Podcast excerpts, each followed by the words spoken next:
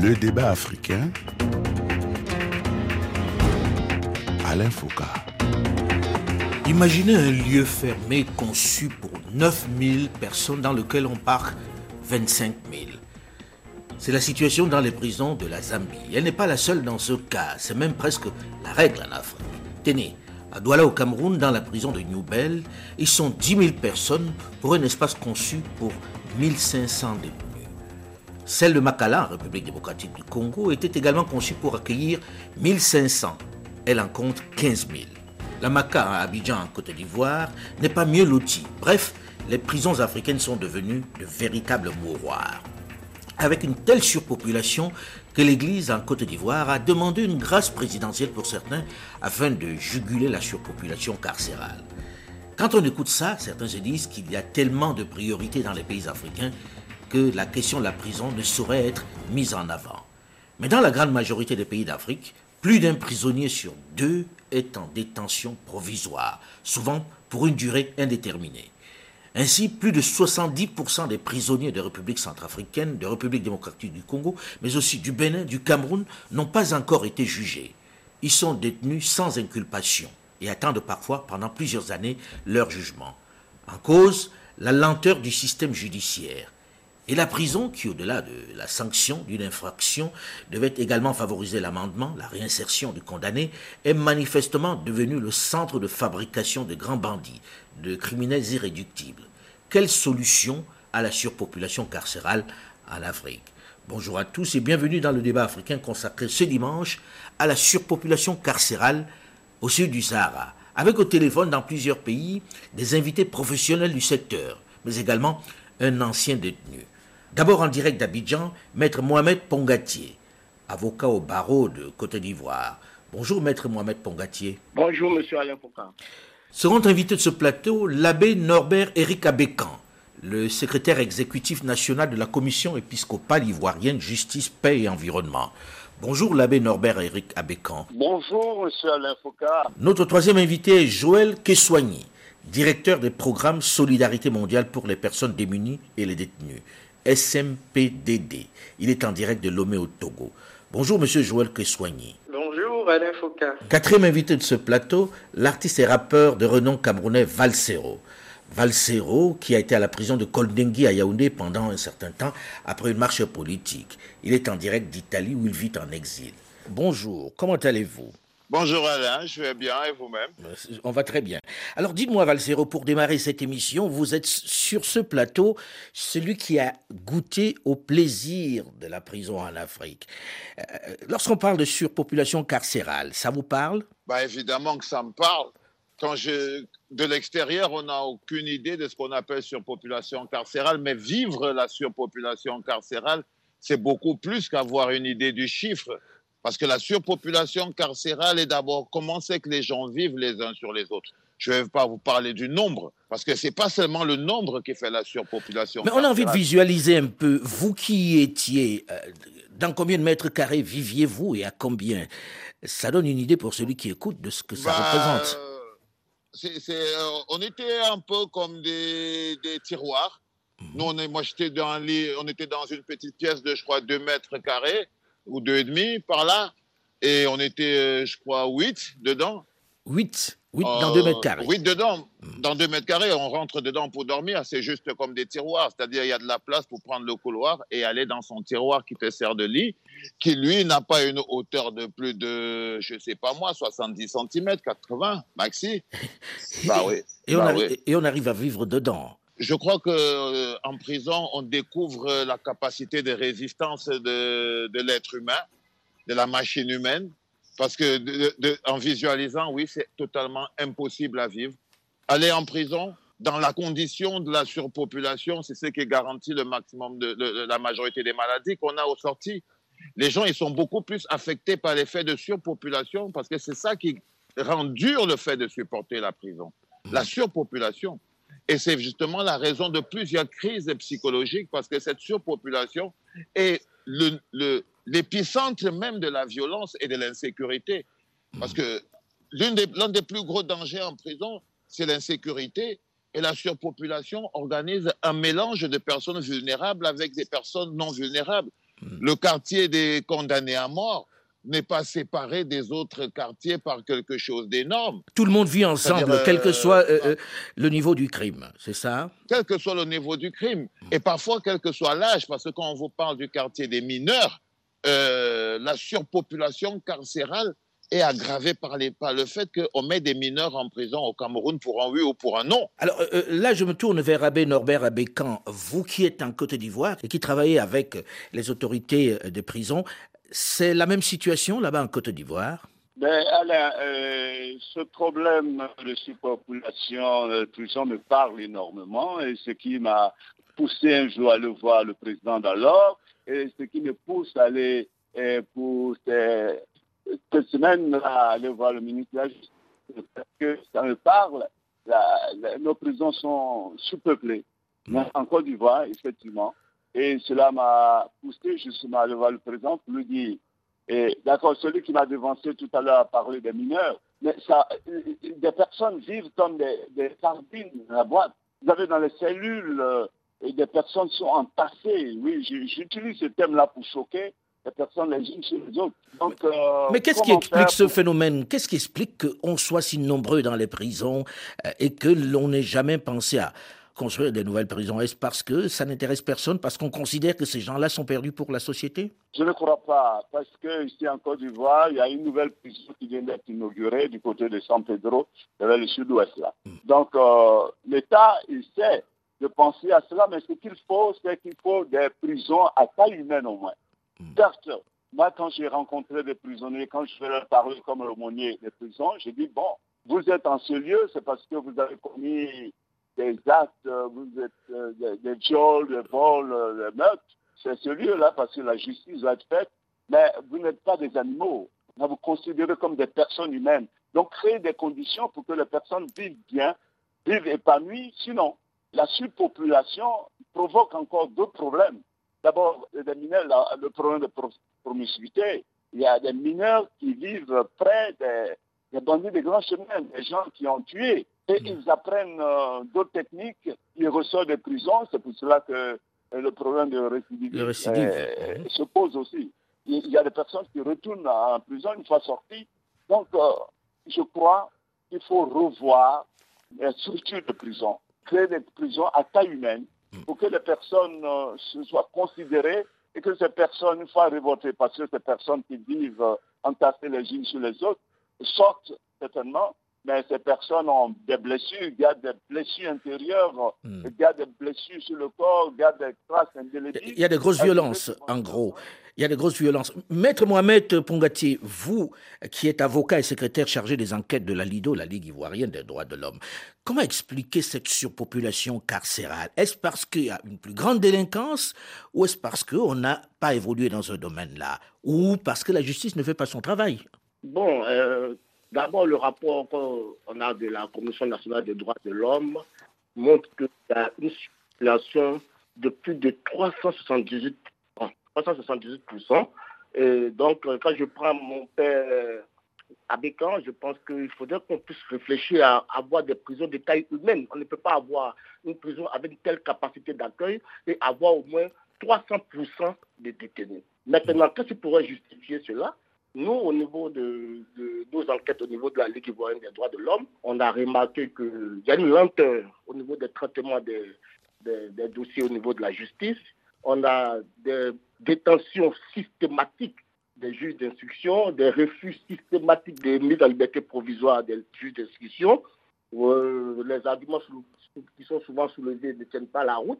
On La question de l'adressage, c'est ça La question de l'adressage et de la surveillance des gens en liberté provisoire.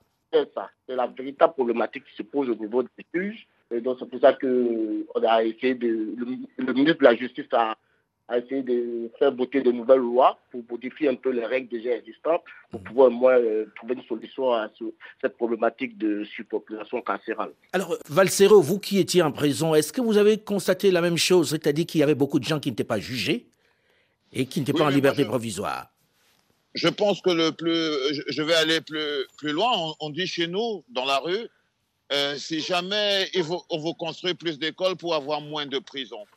Et l'une des raisons pour lesquelles, selon moi, les populations sont, les, prisons sont pleines, bah, c'est justement parce qu'on a d'abord un bug de gouvernance, un bug judiciaire.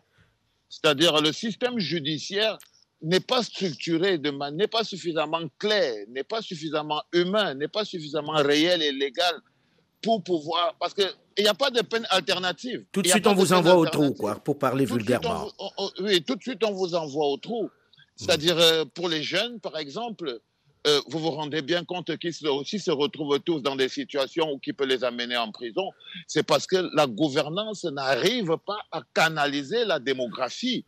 C'est-à-dire, euh, à Yaoundé, au Cameroun, par exemple, on produit des. des quand je, si on passe le côté des mineurs, on produit tellement de, de, diplômés qui deviennent des chômeurs et qui deviennent des bensikineurs et qui vivent de l'illicite.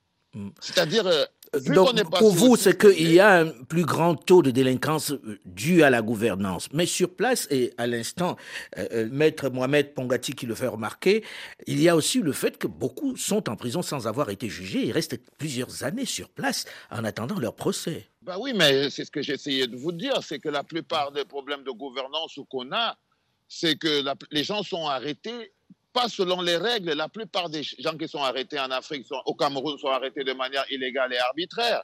Les gens sont maintenus en prison de manière illégale et arbitraire. il y a des gens qui font beaucoup d'abus de pouvoir et qui maintiennent des gens en prison de manière arbitraire.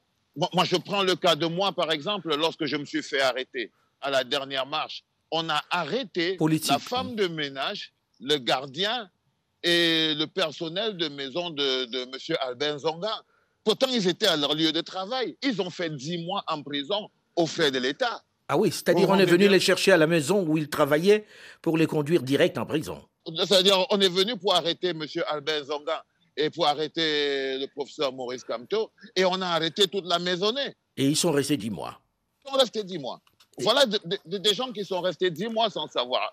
Euh, on a organisé une marche et on a arrêté des gens au faciès. À nous tout seuls, dans cette seule période-là, nous sommes allés à plus de 1000 en prison. 1000 dans une prison. on était déjà 1000. Alors que les lieux étaient déjà surpeuplés. Joël Kessoigny, vous qui êtes directeur des programmes de la solidarité mondiale pour les personnes démunies et les détenus, euh, comment expliquer cette surpopulation de plus en plus forte? Parce que on parlait de surpopulation des prisons depuis une quinzaine d'années déjà. Or, les choses semblent s'être considérablement aggravées et pourtant, on ne voit pas de nouvelles prisons euh, construites. Bon, de facto, il y a plusieurs causes hein, qui peuvent expliquer la, surpopulation carcérale. Et il faut le remarquer, ce n'est pas un problème qui est euh, propre à l'Afrique, c'est un problème qui est propre au monde entier. En Europe aussi, à l'exception peut-être de quelques pays euh, scandinaves qui ont réussi vraiment à mettre en place une bonne politique de réinsertion. Alors, nous pouvons avoir des, facteurs socio-démographiques, l'augmentation de la population jeune africaine de façon générale et l'accroissement de la délinquance euh, juvénile. Et tout ça, ça contribue à ce que les populations deviennent en pleine. Nous pouvons citer aussi des facteurs judiciaires pénitentiaires, comme l'absence de peine euh, alternative à l'emprisonnement. Je parle du cas du Togo, euh, les, emprisonnements systématiques, par exemple au Togo, le taux de détention préventif est à 65%. Croyez-moi, il n'est pas le plus élevé. On a quelques-uns où on atteint des 80%. Ah, en préparant cette émission, j'ai vu qu'il y en avait, qu'il y avait des champions. Oui. Mhm. Exactement. Donc aussi, euh, je pense que l'un des intervenants avait parlé aussi, il y a aussi le, le fait qu'il n'y a pas de dissociation entre les criminels dangereux et les récidivistes, ainsi que les, personnes incarcérées pour des, faits mineurs. Voilà, on, garde le voleur de poule avec le tueur euh, multirécidiviste. Et aussi, euh, nous avons les facteurs qui peuvent être liés aux conditions de détention, par exemple. Euh, le fait de la promiscuité, le fait que les prisons ne sont pas adaptées ne permet justement pas de corriger la délinquance l'oisiveté dans les prisons, l'absence du travail des détenus. On va parler, on va parler des conséquences dans un instant, mais j'ai envie que dans cette première partie, on fasse un peu l'état des lieux. Alors, Abbé, vous qui y allez régulièrement, comment expliquer que l'on mélange les jeunes, les mineurs avec les tueurs les plus dangereux, parce que c'est le cas tous les jours. Vous en avez parlé avec les Ben- autorités. On a essayé de les inviter dans cette émission, mais tous ont décliné notre invitation.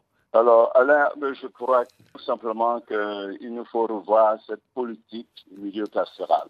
Faire en sorte que les mineurs, ce n'est pas le lieu. Les, les mineurs ne peuvent pas vivre près d'un bandit de grand chemin, d'un meurtrier. Parce que ces mineurs apprennent euh, toutes les techniques que ces, ces adultes euh, connaissent. C'est-à-dire, ils prennent les cours de crime, ils prennent les cours et deviennent criminels en entrant en prison. ils deviennent encore plus, euh, plus heureux.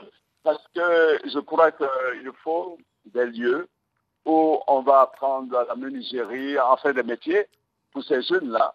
Mais ce n'est pas les mettre dans des endroits où sont les criminels, les, les grands criminels de notre société. Alors, il faut repenser nos prisons. Je crois qu'il nous faut repenser nos prisons. Je On, on va parler de repenser aux, aux prisons dans la seconde partie euh, de cette émission. Valsero, euh, à l'instant, l'abbé évoquait le fait que les enfants qui rentrent là-bas sortent encore plus durs. Vous avez vécu ça Ces jeunes qui rentrent par, pour des petits larcins et qui repartent euh, complètement endurcis? Ben, je crois que 80%, 80% des, gens, des jeunes qui rentrent, qui rentrent dans la prison, celle que je connais, prison centrale de Kondengui, qui rentrent, sont- ils, oui, ils sortent deux, deux, trois, dix fois plus violents. C'est-à-dire que la prison à, Cam- à- à Yaoundé, au Cameroun, n'a aucun projet pour les mineurs, à part la survie.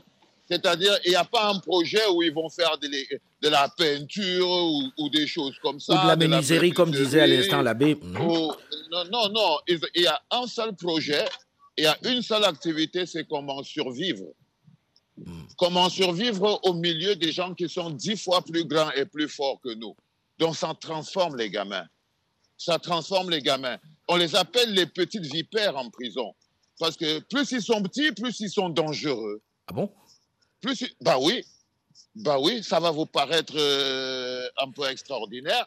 Les gens en prison, on les appelle des vipères.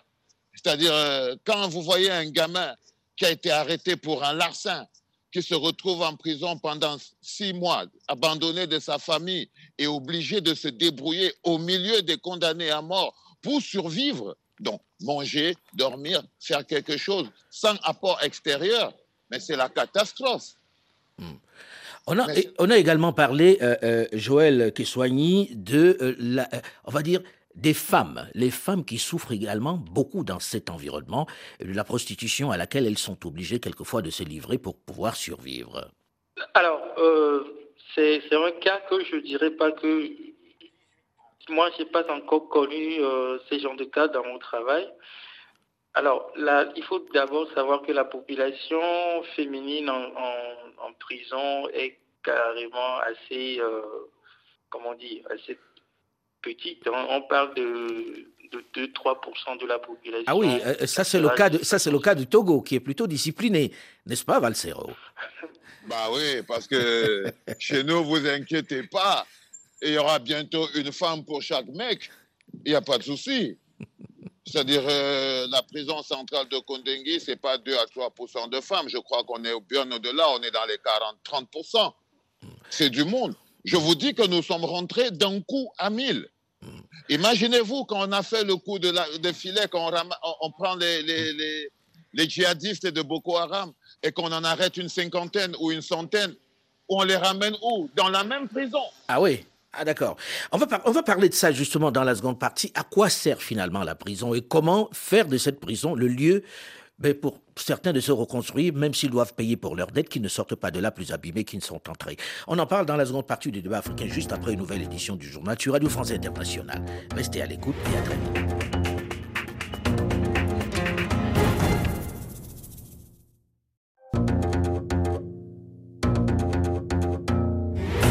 Le débat africain. Alain Foucault. Des adolescents en attente de jugement au milieu de criminels endurcis. D'anciens leaders ou responsables politiques, notamment de l'opposition, au milieu de grands assassins. Le décor des prisons en Afrique est celui d'une vaste jungle où se fabriquent les pires criminels. avec une surpopulation qui bat tous les records. En Côte d'Ivoire, par exemple, on dénombre 19 000 prisonniers pour une capacité de 6 900 places, soit un taux de surpopulation carcérale de 266%. Et elle n'est pas le plus mauvais élève. En Zambie, par exemple, on est à plus de 300%. À la Makala, la prison de Kinshasa, où le seul repas à base de graines de maïs et de haricots baptisé Vungule, qui signifie vous mourrez, est le seul repas servi, ils sont 15 000 pour 1500 places. Qu'est-ce qui peut expliquer cette surpopulation carcérale? Quelle solution pour éviter de faire de la prison un lieu de culture de criminels les plus irréductibles? Bonjour et bienvenue à tous ceux qui nous rejoignent seulement maintenant dans la seconde partie du débat africain consacré ce dimanche à la surpopulation carcérale, avec au téléphone quatre invités dans plusieurs capitales subsahariennes. D'abord l'artiste et rappeur de renom camerounais Valsero qui a été incarcéré pendant un certain temps à la prison de Kondengui après une marche politique. Il est en direct d'Italie, où il vit en exil. Second invité de ce plateau, l'abbé Norbert Éric Abécan, le secrétaire exécutif national de la Commission épiscopale ivoirienne Justice, Paix et Environnement. Notre troisième invité est Joël Keswani, directeur des programmes Solidarité mondiale pour les personnes démunies et les détenus, SMPDD. Il est en direct de Lomé au Togo. Quatrième invité de ce plateau, en direct d'Abidjan, Maître Mohamed Pongatier, avocat au barreau de Côte d'Ivoire. Voilà pour notre plateau. Alors, à quoi sert vraiment la prison Abbé Norbert à Bécan Quel est le but de la prison? Parce qu'il faut peut-être qu'on commence par là pour comprendre comment l'organiser et comment faire qu'elle soit moins surpeuplée. Alain, je vais partir d'une expérience parce que comme aumônier de prison, je jouais un peu le rôle de pont. J'étais un bâtisseur de pont. Ma, ma rencontre avec les parents d'abord, parce que j'allais voir les parents et je revenais voir les juges d'instruction. Je repartais à la prison pour passer ma journée avec, euh, et surtout les mineurs. Et mon rôle a été de contacter les parents pour qu'ils jouent leur partition. Mais souvent, ce que j'entendais, les parents me disaient non, mon père, laissez-le là-bas, là-bas, euh, hmm. nous en parlons plus. Certains, certains parents ont même envie de s'en débarrasser, qu'ils restent en prison et puis ils seront en paix. Certains parents disent, Père, merci pour ce que vous faites, mais nous n'avons plus besoin qu'il reste là-bas en prison. J'ai dit, mais si le juge d'instruction a besoin d'une parole des parents pour les rassurer pour que votre enfant sorte. Et ils me disent non. Donc je repars à tête basse je reviens. Alors, une prison, c'est comme une école pour moi. On vient en ce lieu, pas pour faire souffrir, donc que les gens prennent conscience de ce qu'ils ont fait de mal, pour qu'ils changent. Donc on peut créer des conditions, par exemple la menuiserie, la maçonnerie, enfin, le métier, petit métier, ils apprennent. Dans d'autres grandes prisons des grands pays, il y en a qui apprennent, euh, qui ont justement des diplômes et, juste universitaires, parce qu'on a créé des conditions mhm. pour que mhm. ces prisonniers, ces détenus puissent se former et parce qu'on pense à la réinsertion sociale. Et mhm. pour moi, c'est très important. C'est un objectif. Ils viennent à la prison pour se former, pour prendre conscience pour payer, pour payer, déjà la dette vis-à-vis de la société, pour payer pour le crime qu'ils ont commis. Pour pouvoir changer. Mhm. Mhm. changer. Mais en même temps, c'est des personnes humaines. Mhm. C'est des personnes humaines, ce pas des animaux. Il faut donc créer des conditions. Je veux revenir sur des conditions à créer pour que ces personnes vivent mieux, s'épanouissent et comprennent que et les personnes peuvent changer. Moi, je crois à, la capacité qu'a une personne de changer. De se repentir. De se repentir. Maître Mohamed Pongati, vous qui êtes avocat, aujourd'hui, quand vous entendez quelqu'un vous dire il vaut mieux que ces gens-là restent en prison parce qu'ils ont commis des crimes et on ne va pas payer pour les nourrir alors qu'ils sont responsables de ce qui leur est arrivé. Qu'avez-vous envie de leur répondre? J'ai envie de leur répondre qu'ils ont une mauvaise appréciation puisque nos prisons sont définies comme des maisons d'arrêt et de correction maison d'arrêt, on explique l'individu au comportement antisocial de la société mhm. pour qu'il puisse, après ce temps de, détention, être resocialisé. C'est-à-dire qu'on ne fait pas de l'individu un paria. Mhm. On essaie de le resocialiser pour qu'il retrouve sa place au sein de la société.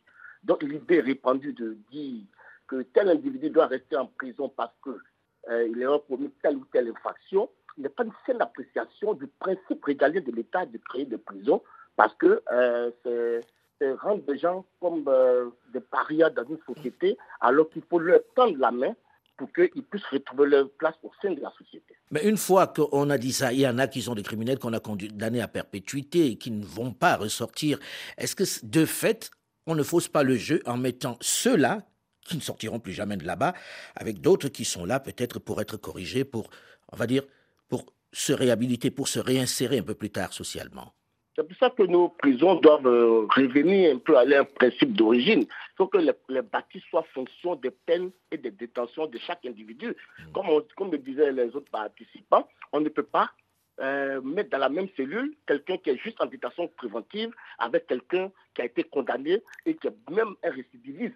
C'est pour ça que nous pensons que l'État devait faire l'effort de revoir les constructions des prisons. Parce qu'aujourd'hui, on s'étonne qu'une grande ville comme Abidjan, avec près de 12 communes, 12 à 13 communes, se retrouve avec une seule maison d'arrêt et de correction. La MACA. C'est sûr que, oui, la capacité d'accueil sera forcément en deçà de, du nombre de détenus. Et donc, euh, on va se retrouver toujours dans ce, ce problème de surpopulation carcérale. Pour vous, quelle solution dans ce cas pour le juge qui reçoit quelqu'un qui a envie de le mettre en liberté provisoire, mais qui ne sait pas où il va le retrouver le lendemain? Quelle est l'option, selon vous? À bien y réfléchir, l'option serait que l'individu puisse euh, donner le maximum de garanties de représentation. Oui, mais s'il n'en a pas, si l'individu n'a pas de, de garantie, s'il y a des parents qui, comme celui dont on parlait tout à, dont parlait tout à l'heure l'abbé, disent qu'on le garde là-bas et puis on va avoir la paix pendant quelque temps, comment on fait? Je ne crois pas qu'un individu qui est au bord de la prison ne puisse pas faire l'effort de fournir des garanties de représentation. Ça, m'étonnerait parce que quand même, euh, il faut tous l'effort de ne pas se retrouver à la maison d'arrêt de correction. Et je, je pense que il faut qu'on puisse sensibiliser sur cette question. Il faut qu'on puisse euh, trouver les moyens, l'État puisse trouver les moyens de pouvoir localiser les individus dans, dans, dans, dans, un territoire donné, afin que la justice puisse mettre la main sur eux à tout moment lorsqu'elle aura besoin d'eux. Mmh. Euh, Joël Keswani, euh, pour vous aujourd'hui, quelle autre alternative que la prison pour les magistrats? Qu'est-ce qu'il faut faire pour que les prisons soient moins pleines? Parce qu'on a eu des pays comme en RDC où on est en train de voir comment libérer des prisonniers pour faire un peu de place. Et ce n'est pas le seul pays où ça se présente comme ça. Alors. Oui, oui, Joël, on vous Allô? entend. Oui, vous m'avez entendu? Voilà, ok, d'accord. Oui, oui, ça va, ça va, merci. Alors, donc, euh, en fait, il y a plusieurs. Euh, ça passe pas des programmes, hein, ça passe pas des programmes de réinsertion, premièrement. Euh, il faut déjà arriver à réinsérer correctement les, les détenus. Et cela Non, je parle par, avant, euh, avant d'arriver au fait qu'ils soient détenus. On sait que lorsque vous arrivez dans le bureau du magistrat, très souvent on vous dit soit vous allez aller dormir en prison ce soir, soit on va vous libérer. Mais comme il ne peut pas vous libérer parce qu'il ne sait pas où vous retrouvez, ben il vous envoie en prison et c'est le cercle vicieux. Alors quelle est l'autre option véritable qui s'offre aux magistrats Comment vous voyez les choses, vous? Il faut peut-être des propositions. Alors, déjà, euh, nous, nous avons, à notre niveau, fait beaucoup de, de plaidoyer en ce sens et aujourd'hui, nous nous enrichissons des, avancées euh, obtenues au niveau de l'État togolais. Par exemple, le nouveau code pénal prévoit, euh, adopté en 2015, prévoit diverses mesures d'exécution des peines. Par exemple, le travail d'intérêt général, les sursis, les mises à l'épreuve, tout cela allant dans le sens de la réinsertion. Mais ces avancées, toutefois, demeurent euh, conditionnées à l'application de nouveaux codes de- du nouveau code de procédure pénale qui nécessite euh, une adoption préalable d'une réforme de l'organisation de la justice euh, de, de façon globale. Donc, cela passe aussi par le fait de pouvoir sensibiliser justement les jeunes contre la, la délinquance juvénile, le comportement. Mais là, là j'ai envie qu'on soit très concret parce que celui qui vous écoute se dit vous êtes en train de parler comme un livre. Là, quelqu'un arrive chez le juge, il a volé une poule ou une chèvre dans un village. Euh, Je, je schématise un peu, je, je caricature un peu. Et le juge se dit, euh, je vais l'envoyer en prison. Il va aller rejoindre quelqu'un qui a tué ou quelqu'un qui a violé. Et quelquefois, son procès arrive 7, 8, 9 mois après. Il est resté en prison pour une poule ou pour une chèvre 9 mois. Et le magistrat vous dit, mais je ne savais pas quoi faire de lui en attendant de le juger puisque la procédure est longue. C'est quoi la solution? Pour éviter ce genre de, de désagrément pour tout le monde Bon, le, le truc, c'est que nous sommes dans un état de, de droit. Il y a des, des lois qui sont prévues justement pour euh, traiter de ces cas. Par exemple, quelqu'un qui commet un délit, un acte délictueux, la- il tombe sous le coup de la loi. Non, il est tombé sur La le coup de la loi, d'accord. Mais en attendant, comment on fait pour que le voleur de poule ne reste pas 10 mois en prison en attendant son procès simplement parce qu'il ne peut pas être en liberté provisoire. C'est ça que j'ai envie de comprendre. Qu'est-ce qu'on fait concrètement? Euh, Ça ne va pas simplement être quelque chose qu'on lit dans les livres, c'est des faits concrets. Et on en a beaucoup, n'est-ce pas, Valsero en prison? Ceux qui ont fait des petits larcins et qui attendent leur procès 5 ans. Mhm. Ben, on en a beaucoup. on en a beaucoup. Et je crois personnellement que c'est une défaillance de gouvernance, une défaillance dans la structure même de l'État. Moi, je crois que c'est très dur pour les gens de te dire ce qu'ils doivent faire parce que le problème est à un niveau beaucoup plus élevé. À comment c'est que la société a été pensée et comment c'est qu'elle est gérée. Parce qu'on ne va pas juste dire, ouais, bah écoutez, on vit dans des pays où le recensement est. Je suis sûr que si on demande à Paul Biya combien nous sommes au Cameroun, il ne sait pas. Alors, euh, si tu ne connais même pas le nombre de personnes qui sont dans ton pays, encore, tu ne peux même pas savoir où qui habite quoi. Oui, mais dans le même temps, là, on parle des prisons euh, euh, Valsero, où des gens vont pour des petits larcins, on ne sait pas comment les garder dehors en attendant, et on remplit les prisons des gens qui ne devraient pas y être pendant aussi ah ben, longtemps. mais parce qu'on ne devrait même pas les arrêter. Hmm. Quand on est dans un système comme celui-là, on ne devrait pas mettre un gamin qui a volé une chèvre en prison. On devrait lui trouver autre chose. Hmm. J'en sais rien, ou le laisser partir. Parce que de toutes les manières, vous allez le détruire oui, mais en même temps, on ne va pas le laisser voler toute la journée et, priver des autres de leurs biens. Hmm. Non, mais je vous ai dit, je vous ai dit à un moment donné, vous pouvez dire que la société est mal pensée, elle est mal organisée, donc le système judiciaire est plus répressif qu'autre chose, et donc on est dans des sociétés répressives qui sont structurées de manière répressive et pour gérer la population de manière répressive. C'est comme ça que ces sociétés sont pensées. OK Mais alors là, elles sont structurées comme celle-là. Donc, vous n'allez pas venir dire à quelqu'un aujourd'hui, euh, frère, euh, comment on va faire comme en France où il y a une peine alternative. Non, non, non, on va pas faire comme en France. On va faire comme nous, on est ici chez nous. Justement, c'est pour ça que je pose la question. J'insiste dessus. Je ne dis pas qu'il faille copier le modèle de quelqu'un d'autre. J'essaie juste de comprendre comment on procède, puisque vous êtes tous d'accord pour dire que c'est injuste d'incarcérer un gamin avec quelqu'un qui vient de commettre un crime, avec euh, des viols, etc., etc. Alors, l'abbé Norbert Abécan, comment on fait pour que ça n'arrive plus Quelle est la solution, la solution alternative donnée au procureur, au magistrat, j'en sais rien, pour qu'ils ne se retrouvent pas ensemble dans cette prison? La solution à trouver, c'est de trouver d'autres lieux. Hmm. Euh, je ne vais pas prendre un jeune qui a volé euh, une vieille euh, quelque part, on est en prison près de, celui qui a, tué un tueur en série. Mhm. et le mettre au même endroit, l'État peut trouver d'autres lieux pour ces enfants, ces jeunes. Je crois qu'en Côte d'Ivoire, il y a cet espace de ces jeunes au plateau, le nom m'échappe un peu, où ils sont, ils sont accueillis, où on leur apprend euh, des petits métiers pour leur insertion.